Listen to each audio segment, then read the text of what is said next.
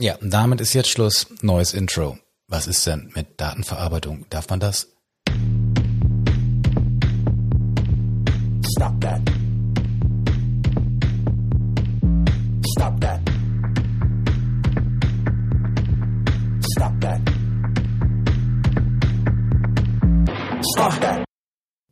Stop that. Stoppen Sie sofort diese Datenverarbeitung. Hier spricht Ihre Aufsichtsbehörde. So könnte man das momentan fühlen, wenn man äh, sich umhört in Unternehmerkreisen, Unternehmenskreisen, Unternehmerinnenkreisen, wenn es darum geht, Datenverarbeitung in Drittländern durchzuführen. Das Schrems 2 Urteil, das mich während meines Urlaubs ereilte, ja, hat äh, tiefe Wunden gerissen, könnte man sagen. Aber das ist auch gar nicht schlecht so. Also lange Rede, kurzer Sinn. Es ist jetzt äh, mal ein bisschen was passiert hier äh, in Deutschland und natürlich auch generell in der EU. Die Unternehmen schauen mal, was brauchen wir von dem ganzen Zeug denn, das wir in Drittländern verarbeiten wirklich und was davon können wir denn vielleicht durch EU-Alternativen ersetzen. Ja, da kann ich auch ähm, in der Kanzlei, haben wir zum Glück zum Glück ja keine US-Dienstleister, das heißt, da gab es nichts zu gucken.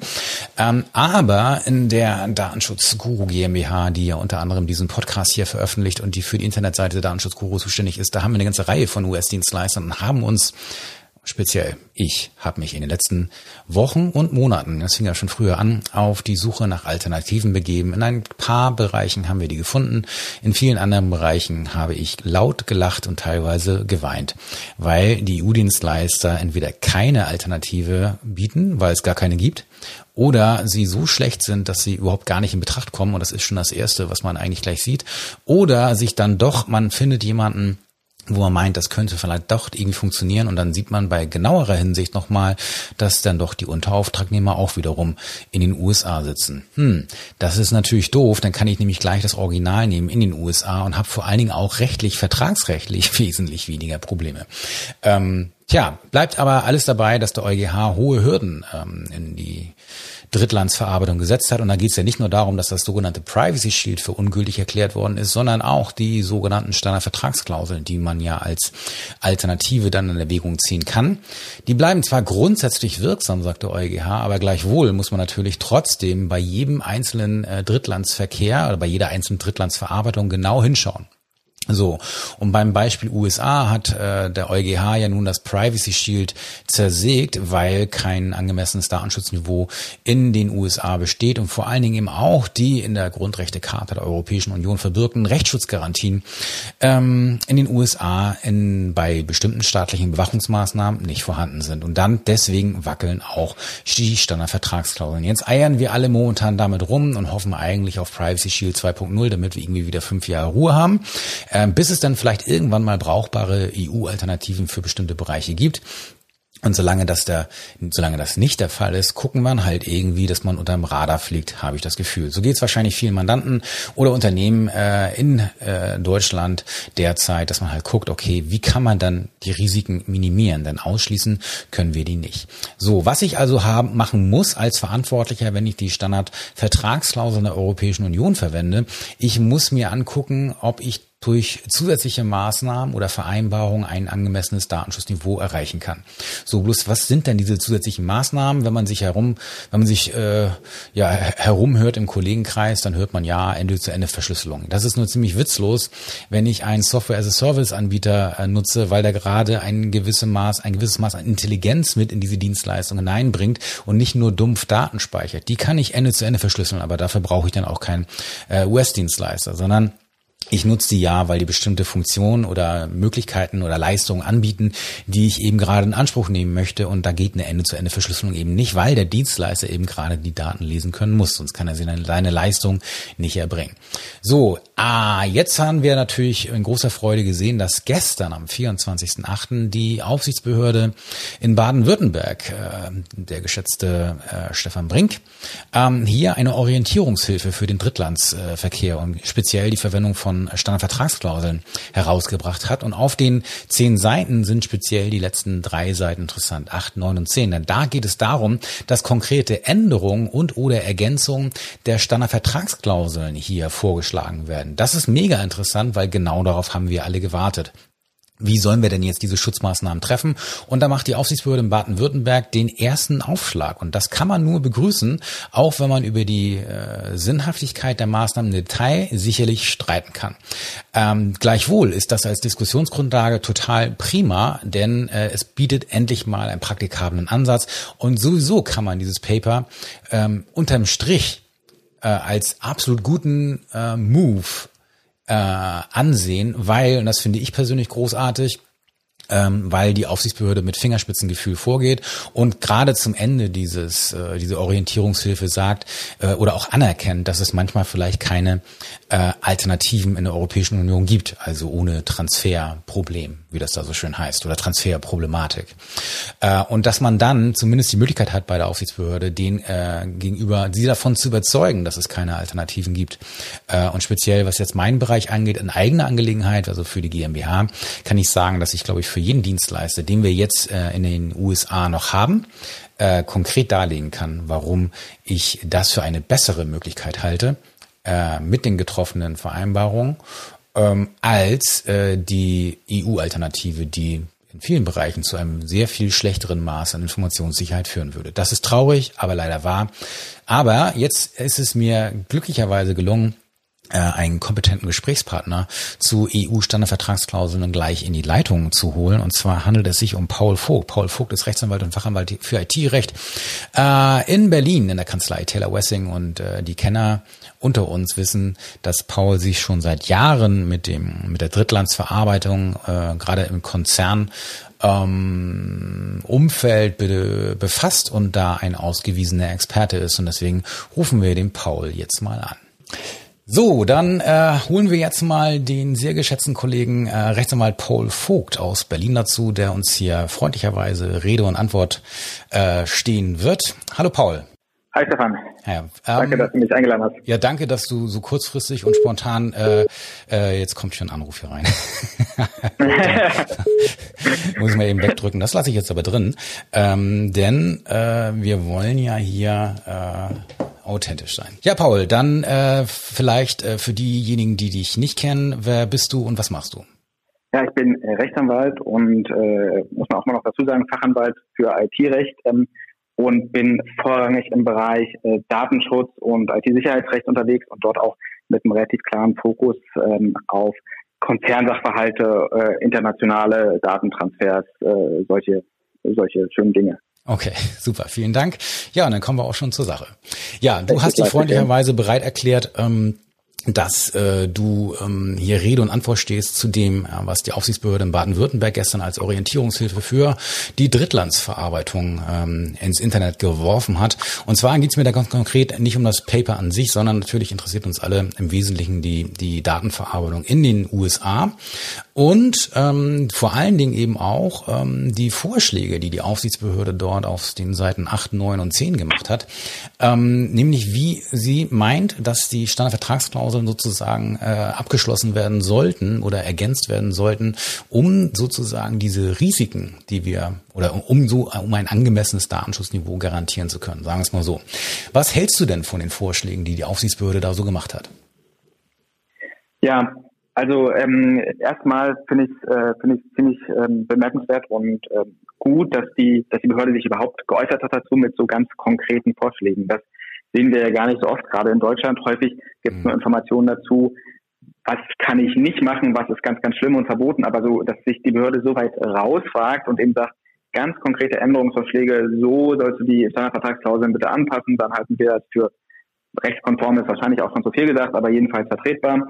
Ähm, das finde ich, äh, das finde ich echt sehr gut, äh, äh, Hut ab, ähm, weil das auch eine Diskussionsgrundlage äh, ähm, bietet, mit der man sich dann auseinandersetzen kann. Mhm. Ähm, also das finde ich insgesamt sehr hilfreich. Insgesamt finde ich auch die, äh, merkt man der ganzen Stellungnahme auch an, dass die Behörde da durchaus versucht mit Fingerspitzengefühl ranzugehen. Grundsätzlich Absolut. ist sehr so ein bisschen vermittelnd unterwegs, ja, ja. spricht von Verhältnismäßigkeit, ja. von Untersagungen, nicht von Bußgeld.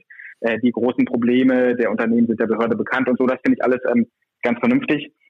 Bei den ganz konkreten Vorschlägen, da würde ich, glaube ich, ähm, äh, im Einzelfall häufig einen anderen äh, Weg wählen. Ähm, ich finde äh, einige der Vorschläge gelungen, andere nicht so gelungen. Mhm. Wenn du magst, kann ich zu den, zu den einzelnen Vorschlägen äh, ja. gerne sehr, sehr gerne. Und, und ähm, äh, vielleicht auch, ähm, was mich so ein bisschen, vielleicht kannst du das vor die Klammer ziehen, was mich so ein bisschen irritiert hat bei den ersten beiden Vorschlägen, war, dass da Abänderung Anhang Klausel 4f, ja.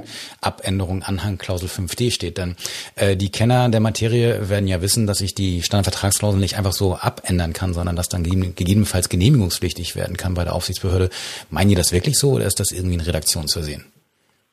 Also das äh, scheint wirklich so gemeint zu sein. Ich finde das auch ein bisschen äh, überraschend. Also unsere Marschroute war bisher eigentlich immer, dass wir versuchen, irgendwie in den in der Zusatzvereinbarung oder irgendwie im Annex der Standardvertragsklauseln äh, klar zusätzliche ähm, Voraussetzungen zu vereinbaren. Mhm. Hier geht es aber jedenfalls in Teilen nicht um zusätzliche Vereinbarungen, sondern wirklich um klare Abänderungen. Also das ist nicht nur ein Wording-Problem. Jedenfalls bei einer Klausel wird ganz konkret auch eine Streichung von äh, von einigen der Verpflichtungen der Standardvertragsklauseln empfohlen, mhm. ähm, die aus meiner Sicht klar dazu führen würde, dass äh, die Standardvertragsklauseln genehmigungspflichtig werden. Ja. Ähm, also schon aus dem Grund würde ich dem hier, äh, was die Baden-Württemberger empfehlen, nicht folgen wollen. Okay.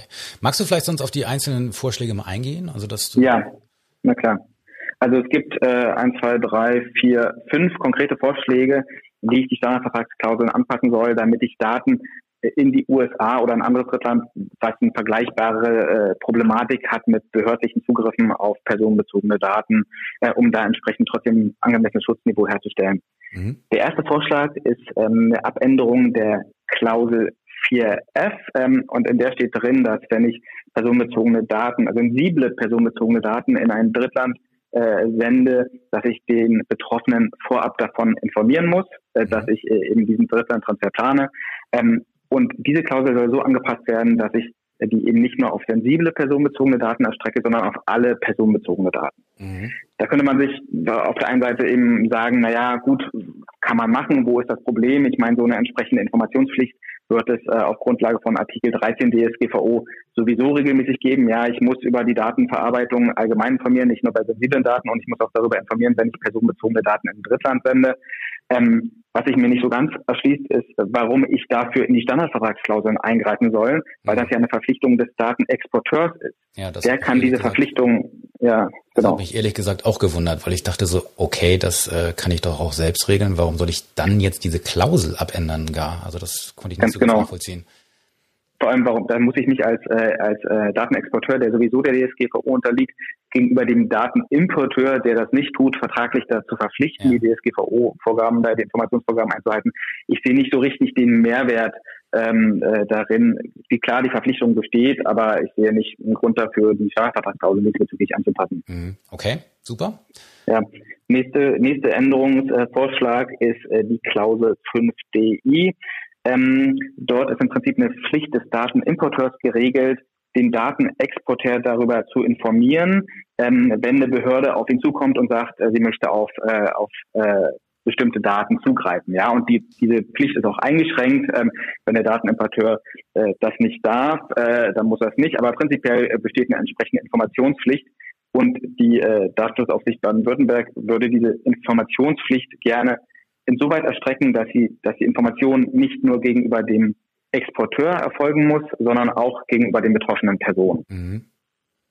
Das ist aus meiner Sicht auch nicht so richtig praxisgerecht. Erstens, gerade wenn man sich die äh, Rechtslage in den USA anguckt äh, und in vielen anderen Ländern wird es vergleichbar sein. Im Regelfall werde ich sowieso schon nicht informieren dürfen, den Datenexporteur schon nicht und dann erst recht natürlich nicht die betroffenen Personen. Ähm, auf der anderen Seite scheint mir das aber auch ein, ähm, ja, ein Eingriff in die Rollenverteilung zu sein. Hm. Denn der Auftragsverarbeiter, und hier geht es ja um die Standardvertragsklauseln aus dem Jahr 2010, also die äh, Standardvertragsklauseln zur Auftragsverarbeitung, ähm, der Auftragsverarbeiter hat eben eigentlich keine eigene Beziehung zu den äh, betroffenen Personen, sondern der verarbeitet im Auftrag Daten. Der darf auch nicht auf Anfrage von betroffenen Personen plötzlich Daten löschen oder Auskunft erteilen, sondern das muss immer wieder ähm, äh, zurückgespielt werden zum Verantwortlichen in der EU, der dann die entsprechenden Entscheidungen trifft. Mhm. Und jetzt hier dem Auftragsverarbeiter aufzugeben, dass er sich direkt an betroffene Personen wenden soll, das würde ich sagen, äh, äh, geht mit dem ganzen Konstrukt der Auftragsverarbeitung nicht so richtig zusammen. Ja, das äh, würde ich also Fand ich auch nicht empfehlen. In der Tat auch etwas äh, merkwürdig. Ich, ich finde ja sowieso immer die, die ganze Diskussion ein bisschen schwierig. Jetzt muss die Kommission auf die Vereinigten Staaten zugehen, um jetzt ein neues Privacy Shield oder was auch immer, wie das Ding dann heißt, äh, abzuschließen und erzählen denen, dass das alles böse, böse ist, was ihr macht. Bloß wenn ich jetzt mal in den einzelnen Mitgliedstaaten gucke, was wir da im Bereich äh, Nachrichtendienste, Überwachung und äh, fehlende Rechtsschutzmöglichkeiten haben, dann finde ich diese Diskussion ein bisschen schwierig, muss ich ganz ehrlich sagen. Aber ähm, ne, das ist das ist ein bisschen seltsam. Aber gut, ähm, die Klausel, wie realistisch hältst du das oder für wie realistisch hältst du das denn, wenn ich jetzt mit einem äh, US-Dienstleister ähm, mal angenommen, ich, ich können jetzt, bin jetzt nicht der Großkunde und ich sage ihm jetzt, komm, lass uns mal hier die Klausel 5DI abändern, dass du jetzt die Aufsichtsbehörde informierst und zwar hier den LFDI Baden-Württemberg oder welche auch immer jetzt gerade ja. für mich zuständig ist. Wie, ja. Für wie realistisch hältst du, dass sich der US-Dienstleister darauf einlassen wird? Also ähm, dazu zwei Gedanken. Also einmal, also ich verstehe die, äh, die entsprechende Stellungnahme so, dass nicht der Importeur, also der Auftragsarbeiter im Drittland, die Aufsicht informieren muss, sondern dass die Information sozusagen an den Exporteur irgendwie gehen soll und der die Aufsicht informiert, aber es ist so ein bisschen unklar formuliert. Mhm. Ähm, ähm, ist immer so, ich könnte mir vielleicht sogar vorstellen, dass man jedenfalls mit sehr, sehr, sehr viel Verhandlungsmacht äh, äh, den, äh, den Drittlandsimporteur dazu kriegt, irgend sowas zu vereinbaren, weil der ja sowieso weiß, er darf nicht sagen. Ja, ja und also, ob er jetzt, wem er jetzt nichts sagt, äh, ob er nur dem Exporteur nichts sagt oder auch den betroffenen Personen und der Aufsicht, das ist ihm wahrscheinlich im Ergebnis egal, weil äh, wenn er nicht sagen darf, darf er sowieso nicht sagen. Mhm. Ähm, davon abgesehen äh, ist die ja, es ist so eine so eine sehr konkrete Verpflichtung wahrscheinlich sehr sehr sehr schwierig zu vereinbaren. Was wir durchaus sehen bei den großen äh, Drittlandimporteuren, die haben sich damit schon auseinandergesetzt und die haben sich damit auch nach der Schrems 1 Entscheidung des EuGH schon auseinandergesetzt und viele haben äh, erweiterte Transparenzpflichten äh, vereinbart und haben vereinbart, äh, und da greife ich auch schon so ein bisschen vor auf die nächste Klausel, haben schon vertraglich irgendwie vereinbart, dass sie äh, auf behördliche äh, Herausgabe verlangen, nicht so einfach ähm, alles rausgeben, okay. sondern äh, ja.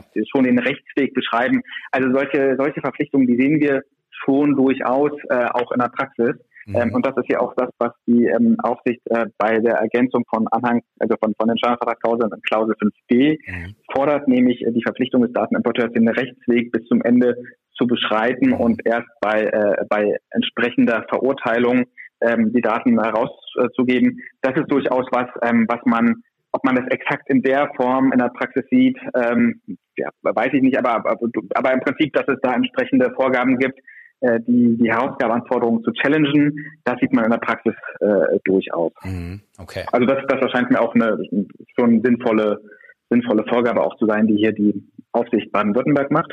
Mhm. Ähm, das nächste, das finde ich eigentlich äh, die, äh, die schwierigste, äh, die schwierigste, äh, den schwierigsten Änderungsvorschlag. Das ist nämlich die Abänderung von Klausel 7 Absatz 1 und Klausel 7 Absatz 1 sagt im Prinzip, wenn ich als Betroffener irgendwie einen Anspruch habe aus den Standardvertragsklauseln, die Standardvertragsklauseln haben ja Drittwirkung, das heißt, ich kann als Betroffener möglicherweise Ansprüche aus den Standardvertragsklauseln geltend machen.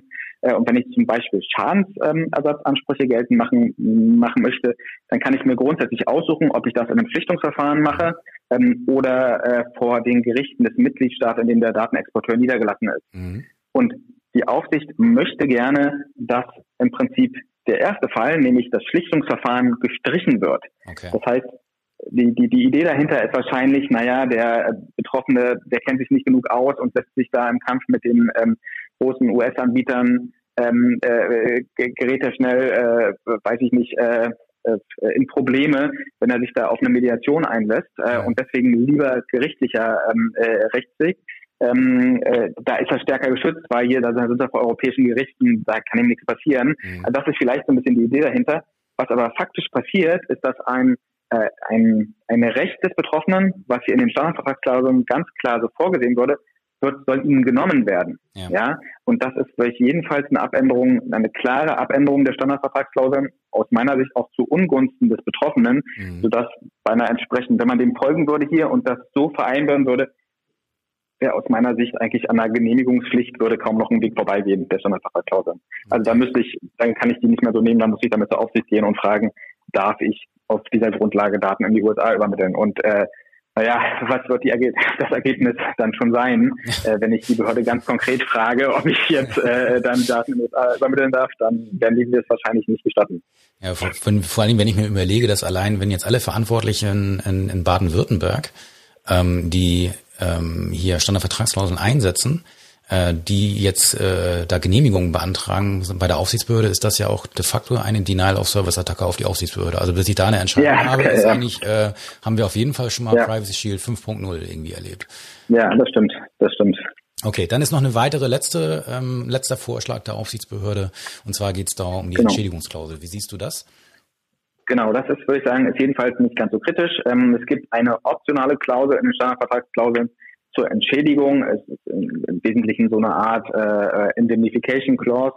Ähm, äh, die kann ich aufnehmen, muss ich aber nicht. Aber wenn ich sie aufnehme, tut das dem Standardvertragsklauseln jedenfalls keinen Abbruch. Und im Wesentlichen sagt die, ähm, wenn äh, eine Partei, wahrscheinlich regelmäßig der Datenimporteur, ähm, äh, irgendwelche Probleme verursacht und die führen zu Schäden bei einer anderen Partei, ähm, nämlich beim Datenexporteur, dann kann der Datenexporteur Rückgriff nehmen beim Datenimporteur. Ja. ja also im Prinzip so eine Art Schadensersatz vom Prinzip her okay und äh, äh, kann man so machen. Das, was man sich überlegen sollte in dem Zusammenhang ist, dass ähm, jedenfalls, wenn ich zum Beispiel die Standardvertragsklausel nach deutschem Recht äh, äh unterschreibe, ich habe ja auch sowieso ähm, zivilrechtliche Rückgriffsansprüche äh, Schadensersatz 280 verfolgende BGB mhm. ähm, und äh, könnte entsprechende Rückgriffsansprüche geltend machen. Und wenn ich diese Klausel aufnehme, so wie sie in den Standardvertragsklauseln vorgesehen ist, dann beschränke ich die vielleicht sogar dadurch. Ja. Denn ähm, die, der Entschädigungsanspruch, so wie er hier in den Standardvertragsklauseln ähm, geregelt ist, ist nämlich davon abhängig, dass der Datenexporteur den Importeur unverzüglich von dem Schadensersatzanspruch in Kenntnis setzt mhm. äh, und der Datenimporteur die Möglichkeit hat, äh, mit dem Datenexporteur bei der Verteidigung der Schadensersatzansprüche äh, zusammenzuarbeiten. Mhm. Das heißt, ich habe hier eine, eigentlich eine Beschränkung des nach zivilrechtlich bestehenden weiteren Schadensersatzanspruchs, so würde ich das jedenfalls lesen, ähm, so dass das, was eigentlich gut gemeint ist hier, ähm, entsprechende Rückgriffsmöglichkeit, vertraglich ausdrücklich vereinbart, führt im Ergebnis wahrscheinlich zielgerichtig dazu, dass ich die bestehenden Rückgriffsansprüche einschränke. Okay. Ja, sehr, sehr interessant auf jeden Fall. Ähm, jetzt, wenn ich die schon an der Strippe habe, ähm, habe ich eigentlich noch zwei Fragen. Und zwar die, die erste, jetzt sieht ja das EuGH-Urteil vor, dass äh, bei der Verwendung von Standardvertragsklauseln der Verantwortliche äh, mit Blick auf das zu erreichende Schutzniveau prüfen möge, welche ergänzenden Schutzmaßnahmen getroffen werden können. So und jetzt, äh, ich weiß nicht, wie das bei dir ist, aber ich habe ganz häufig irgendwie im Kollegenkreis da Diskussionen, ja, was macht man dann da und so weiter. Und die einzige Idee, die man immer hat, ist dann irgendwie ja verschlüsseln. So, verschlüsseln und der Schlüssel nur beim, beim Auftraggeber. Das ist in der Theorie ja auch sehr schön, das ist eine Möglichkeit, aber gibt es irgendwie eine Möglichkeit, wo du halt sagen würdest, das wäre auf jeden Fall eine Schutzmaßnahme, die, die sinnvoll ist und die auch so, sag mal, praktikabel ist? Gibt es da noch irgendwas, was jetzt bei euch in der, in der Praxis, vielleicht bei Taylor Wessing irgendwie, wenn du aus dem Nähkästchen plaudern darfst, äh, so, so eine klassische Schutzmaßnahme wäre? Also man muss äh, natürlich sagen, ich, also was soll ein, ich sag jetzt mal, baden-württembergisches äh, mittelständisches Unternehmen als Schutzmaßnahme in der Schublade haben, äh, was die Zugriffsrechte der äh, US-Geheimdienste aushebelt. Mhm. Ja, äh, die, äh, also ich meine, äh, Gibt Sie könnten auch geniale Sie könnten nur Daten aus Schwäbisch, Schwäbisch vielleicht. das, das, das, das heißt eine wir, wir können alles außer Hochdeutsch, sagen Sie doch, glaube ich. Ne? Das stimmt. Das stimmt. Äh, aber ähm, also es ist einfach, äh, es ist faktisch einfach so ein bisschen beschränkt. Ich glaube, äh, Ende-zu-Ende-Verschlüsselung, das sagt man immer und das empfehlen wir auch, grundsätzlich die Frage ist natürlich, wann kann ich Ende zu Ende verschlüsseln? Ja, ja dass, das äh, so dass der oder dass der oder oder ein Verschlüsseler mit einem Schlüssel, den nur der Datenexporteur hält. Ja. Viele Dienstleistungen, ja, viele Software Dienstleistungen die äh, machen es ja gerade zwingend erforderlich, dass der Datenimporteur die Daten auch sieht, sonst kann er sie nicht Richtig. entsprechend in den Dienstleistungen verarbeiten. Ja. Ähm, und dann hilft mir, eine, also klar kann ich Daten in eine, ich kann sie speichern, ja, mit einem Schlüssel, den nur der Datenexporteur hat. Dann kann ich mir aber in der Tat auch die Frage äh, stellen, muss ich die dann unbedingt äh, auf einem Server in den USA oder beim US-Anbieter speichern, wenn damit eigentlich gar nichts weiter passiert, dann kann ich das vielleicht auch in Europa speichern. Ähm, äh, aber all diese Sachen, die, wo man, wo man auf Know-how, auf ein bisschen relevantere, ähm, äh, ja, ja, äh, stärker definierte Dienstleistungen äh, angewiesen ist und deswegen gerade nicht auf einen anderen Dienstleister ausweichen kann, äh, die werden es häufig verlangen, dass, dass es da äh, auch einen entsprechenden Zugriff auf die ähm, Klardaten gibt, sonst, sonst kann man die Dienstleistung nicht anbieten. Ja, deswegen, also ich würde sagen, es gibt nicht die eine Schutzmaßnahme, die jetzt alles hilft und äh, die Welt wieder gut macht. Ähm, man muss vielleicht auch so einen Strauß von äh, Maßnahmen, die man ergreifen kann, äh, wählen und gemeinschaftlich sich dann vielleicht eine Position aufbauen, wo man sagen kann, äh, jetzt bin ich einigermaßen zufrieden mit dem, was ich gemacht habe. Ja, weil ich technische Maßnahmen ergriffen habe, organisatorische, vertragliche, zusätzliche Vereinbarungen, vielleicht Teile lokalisiert, Teile der Daten nicht lokalisiert, ähm, Teile verschlüsselt, jedenfalls äh, in Transit-Verschlüsselung, ähm, all solche solche Sachen, äh, dass man sich auch mal damit Gedanken gemacht hat, ähm, sind die die entsprechenden Zugriffsrechte, die in den USA bestehen, fallen die in die, äh, sind die für meinen konkreten Fall überhaupt relevant? Ja, ist sozusagen der Datenempfänger, an den ich schicke, unterliegt ja den äh, Pfizer-Vorgaben überhaupt? All solche Sachen, äh, über die kann man sich ja sich ähm, äh, Gedanken machen und versuchen, so ein so ein Konstrukt insgesamt aufzubauen, ähm, wo man sich so ein bisschen besser führt. Ein, ein, auch so ein, so ein, so ein Baustein, der, der zum Beispiel häufig unter den Tisch fällt, ähm, aber gerade wenn ich mit ähm, Drittlandanbietern zu tun habe, die keine Niederlassung in äh, Europa haben, ja. ja. die sind dazu verpflichtet, beispielsweise äh, einen EU-Vertreter nach Artikel ja. 27 DSGVO zu benennen. Ja. Und wenn die das schon nicht haben, ja, dann kann ich jedenfalls mal kurz in mich gehen und, und sehen, wenn die so eine total billige Standardverpflichtungen nach der DSGVO schon nicht erfüllen, dann äh, muss vielleicht mein Vertrauen auch an den Rest der Dienstleistungen jedenfalls ein bisschen eingeschränkter sein. Also, dass ich mir auch da so ein bisschen Gedanken dazu mache, wie sehen denn überhaupt die Auftragsverarbeitungsvereinbarungen, wie sieht die aus, wie sehen die Datenschutzhinweise aus, äh, sieht das so aus, als ob ich da mit jemandem zu tun habe, der Ahnung hat äh, von dem, was er macht. Mhm. All diese Dinge, die, äh, die fließen vielleicht auch äh, in so eine Gesamtbewertung mit ein. Ja. Ähm, dann letzter Punkt, also um nochmal die, die Aufsichtsbehörde in Baden-Württemberg zu loben, ähm, was ich total gut fand, war am Ende, dass sie halt wirklich gesagt haben, okay, wir wissen, das ist eine schwierige Situation und ähm, wenn es keine zumutbare Alternativangebote ohne Transferproblematik heißt also ohne Drittlandsverarbeitung mhm. ergibt, dann hören die das sozusagen gerne an und man kann sie, man kann versuchen, sie davon zu überzeugen.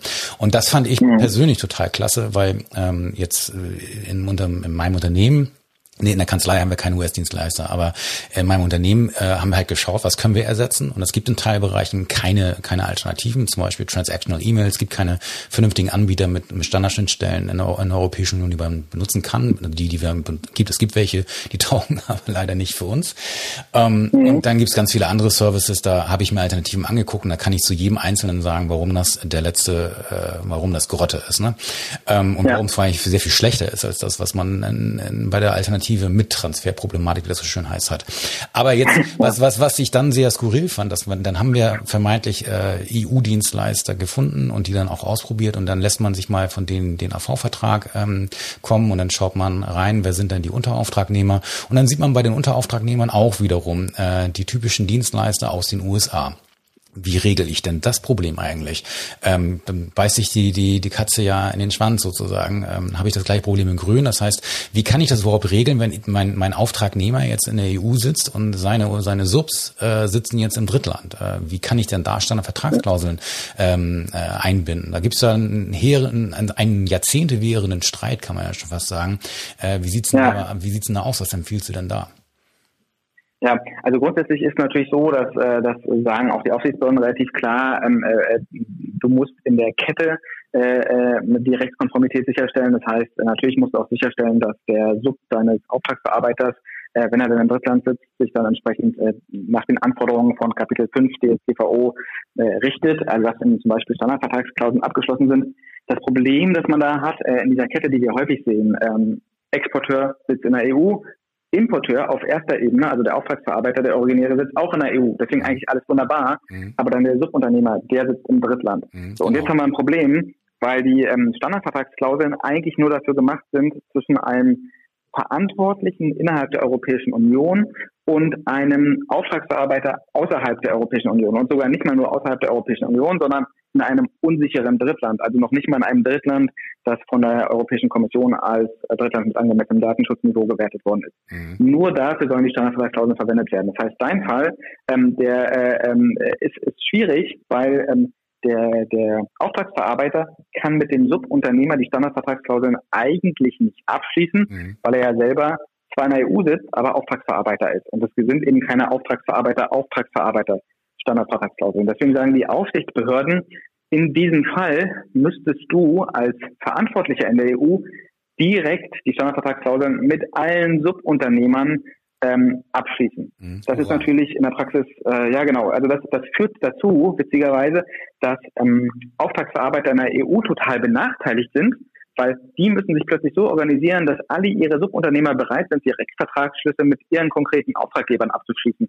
Kriegt das mal hin. Das ist ein, ähm, also es ist wahnsinnig problematisch organisatorisch und häufig ist es als schlicht unmöglich. Ja. ja? Äh, wenn du aber als äh, auf Auftraggeber in der EU die direkten äh, Auftragnehmer außerhalb der EU suchen würdest, dann würdest du mit dem einfach einmal die Standardvertragsklausel abschließen und alles ist wunderbar und ja. geregelt und du hättest ja. kein Problem.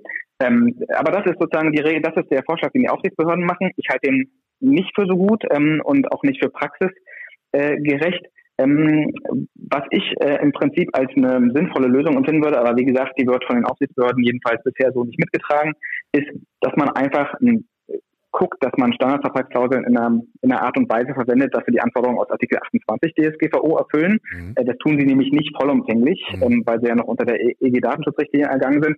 Also man könnte die zum Beispiel im Annex ergänzen um ein paar zusätzliche Verpflichtungen aus Artikel 28 DSGVO mhm. und dann, dann schließe ich die einfach auch im äh, Verhältnis EU-EU beispielsweise. Ja. Ja. Dafür sind sie zwar eigentlich nicht gemacht, ja, und die Aufsichtsbehörden sagen, dafür darf ich sie nicht verwenden, aber es stellt sich mir die Frage, warum nicht? Ja, wo soll der, äh, der äh, das Problem sein? Wo ist der Bußgeld äh, äh, bewährte Tatbestand dabei? Mhm. Denn was ich ja im EU-EU-Verhältnis habe ich einfach dann äh, einen Vertrag, der äh, vielleicht nicht so hundertprozentig passt, weil er eben äh, von der Definition her, von Definition her sagt, der Empfänger müsste im Drittland sitzen, aber im Prinzip habe ich einfach einen Vertrag nach Artikel 28 DSGVO. Ja. ja? Und äh, das heißt, ich habe meine Anforderungen, einen Vertrag nach Artikel 28 DSGVO zu schließen, erfüllt, mhm. indem ich diese aufgepimpten Standardvertragsklauseln abschließe. Und wenn ich die mhm. erstmal habe, dann habe, kann ich, äh, ich glaube über Klausel 11 ist das, ähm, äh, einfach weitere Subs einbinden.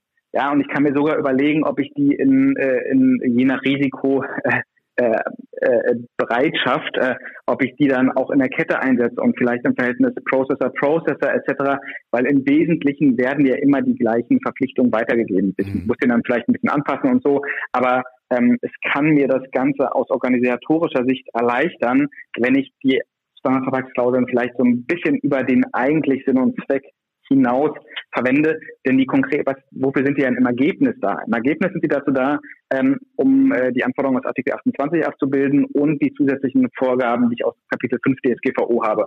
Und da zu diesen Verpflichtungen muss sich der Datenimporteur ähm, committen. Hm. Und das habe ich doch in all den Fällen. Ja, ähm, warum soll ich also da zusätzliche Hürden aufbauen, wenn das Ergebnis im Endeffekt das Gewünschte ist. Klingt Auch da muss ich mir jetzt aber natürlich wieder überlegen, irgendwie eine Schrems 2 Klausel oder sowas vielleicht noch ja. einzufügen. Ja. Ähm, aber vom Prinzip her, um damit pragmatisch umzugehen, kann man sich überlegen, die Standardvertragsklauseln vielleicht ein bisschen erweiternd auszulegen. Ja, das klingt für mich für wie, wie ein sehr stimmiger Vorschlag. Ähm, ich hatte das nämlich gelesen in deinem Beitrag hier in der CR, Praxisprobleme im Zusammenhang, den Zusammenhang mit den EU-Standardvertragsklauseln zur Auftragsverarbeitung, mehr als nur Schrems 2, den ich übrigens wärmstens empfehle. Äh, sehr schön. Ähm, ja, dann kann man eigentlich nur hoffen, dass äh, wir mal mit der EU und den USA irgendwie wieder mal äh, etwas finden, was eine Lösung sein kann. Ähm, ich glaube, um ganz ehrlich zu sein, rechtspolitisch bräuchten wir wahrscheinlich eine ehrliche Änderung der Datenschutzgrundverordnung, um anzuerkennen, dass es vielleicht doch nicht so ganz mit dem angemessenen Datenschutzniveau sein kann.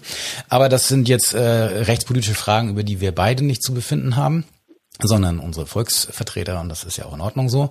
Ähm, was die Kommission natürlich jetzt, äh, unabhängig, wenn jetzt Schrems 2 nicht gekommen wäre, äh, hätte uns erleichtern können, wären mal Standardvertragsklauseln äh, Processor to Processor, oder? Das wäre doch eine Lösung gewesen. Ja. ja.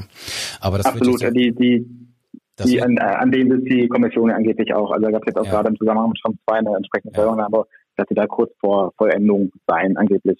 Dann bin ich gespannt. Lieber Paul, ja. jetzt ist es doch länger geworden, äh, deiner kostbaren Zeit. Ganz, ganz, ganz, ganz, ganz lieben Dank. Äh, viele Grüße nach Berlin und äh, hoffentlich bis bald mal. Danke, sehr gerne.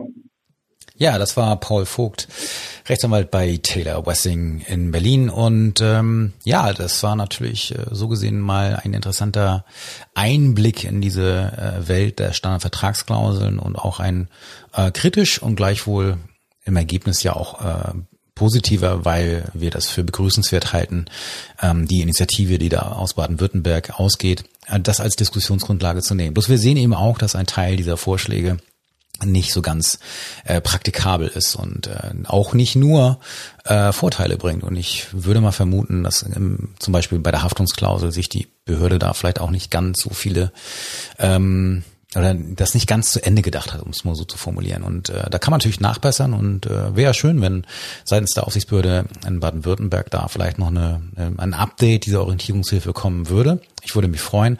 Was aber natürlich bleibt, ist, dass wir uns immer freuen dürfen, wenn Aufsichtsbehörden mit, kon mit konstruktiven Vorschlägen kommen, damit man die als Grundlage nimmt. Also ich habe das zum Beispiel als Grundlage genommen. Dankenswerterweise haben ja sowohl Carlo Pilz als auch Paulo Vogt äh, gleich äh, englische Übersetzungen dieser Anpassungsvorschläge seitens der baden-württembergischen Aufsichtsbehörde ähm, im Internet gepostet und das habe ich auch zum Anlass genommen, das einfach mal an einem paar an ein paar US-Dienstleister eben weiterzuleiten, damit die ein Gefühl dafür haben, was jetzt zum Beispiel hier eine Aufsichtsbehörde in Deutschland so als Änderung für möglich hält. Das äh, Praktikabel, das fehlende Praktikabel ist eben leider nur, dass das jetzt eben, äh, wenn man das richtig auslegt, und das hat Paul Vogt ja entsprechend auf, äh, aufgezeigt, dass man hier dazu die Standardvertragsklauseln äh, ändern würde und dann müsste man das bei der äh, zuständigen Aufsichtsbehörde, also bei der für sich zuständigen Aufsichtsbehörde genehmigen lassen.